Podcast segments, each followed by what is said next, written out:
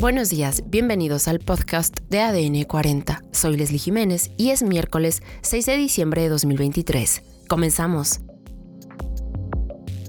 Asesinan a mujer policía en Tijuana. Diputados buscan tipificar como delito el abuso de imágenes generadas por inteligencia artificial. Cana Sintra califica la reducción a la jornada laboral como fraude. Xochitl Galvez presenta a su equipo de campaña sentencian a seis meses de prisión al influencer Trevor Jacob, quien estrelló intencionalmente su avión.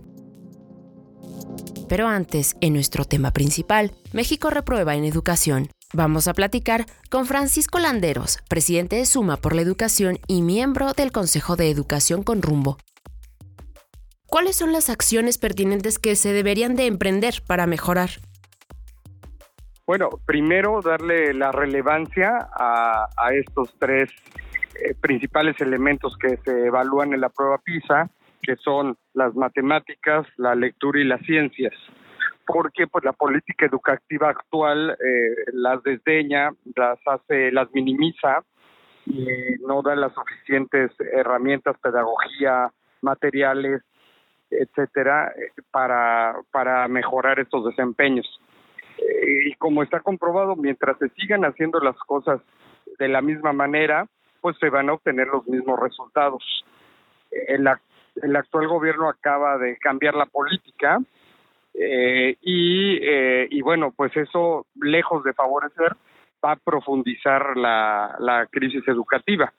Especialmente lo, lo vemos en el rubro de matemáticas, donde hay un declive más profundo de 2018 a 2022 en la puntuación y donde vemos que al diseñarse las matemáticas no dar importancia, cambiar la forma pedagógica, los currículums, etcétera, pues se ha profundizado esta esta crisis, ¿no? Entonces, ¿qué se debe hacer? Cambiar los métodos pedagógicos, se debe de concentrar eh, la enseñanza en estas materias junto con otras en, un tema paralelo y, eh, y se debe capacitar a los maestros en nuevas formas de aprendizaje y de cambiar la cultura que desdeña y hace a un lado las matemáticas, la lectura y la ciencia.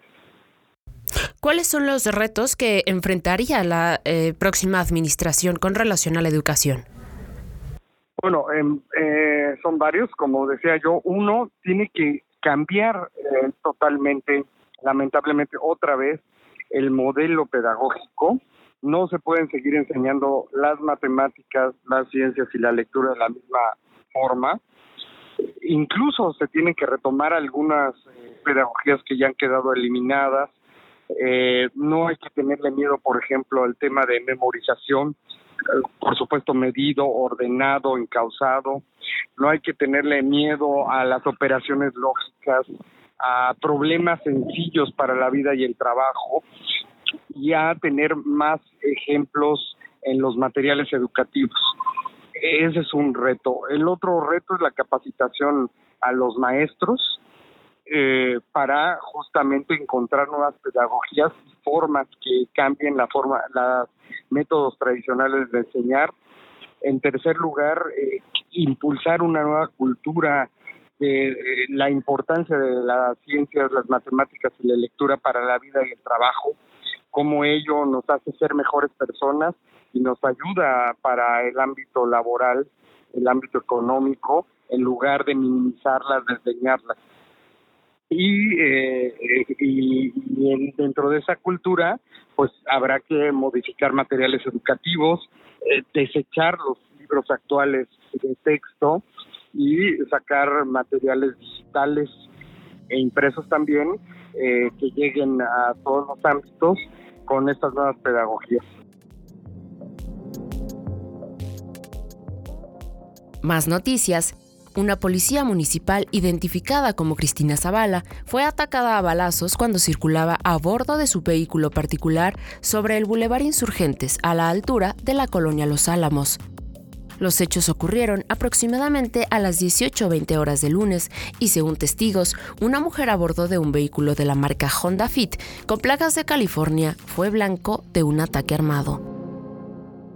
Además, los diputados buscan tipificar como delito el uso de imágenes generadas por inteligencia artificial que violen la intimidad de las personas y sancionarlo gravemente.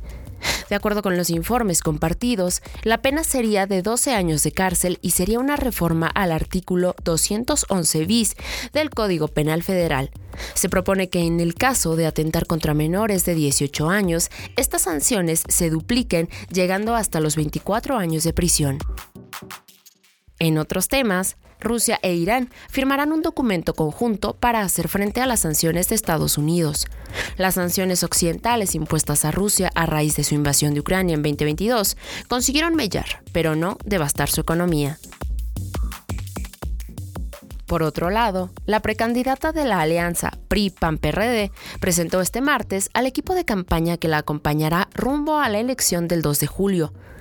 Algunos de los integrantes son Santiago Krill, Carolina Villano, Rubén Moreira, Alessandra Rojo de la Vega, Moisés Gómez Reina, Margarita Zavala, Jesús Ortega, entre otros.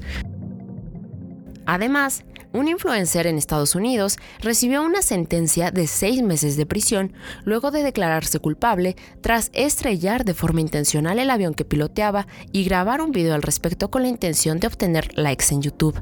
El hombre de 30 años de edad instaló cámaras en el avión abordado, las cuales captaron la caída en el Parque Nacional Los Padres, California, cerca de la comunidad de Santa María.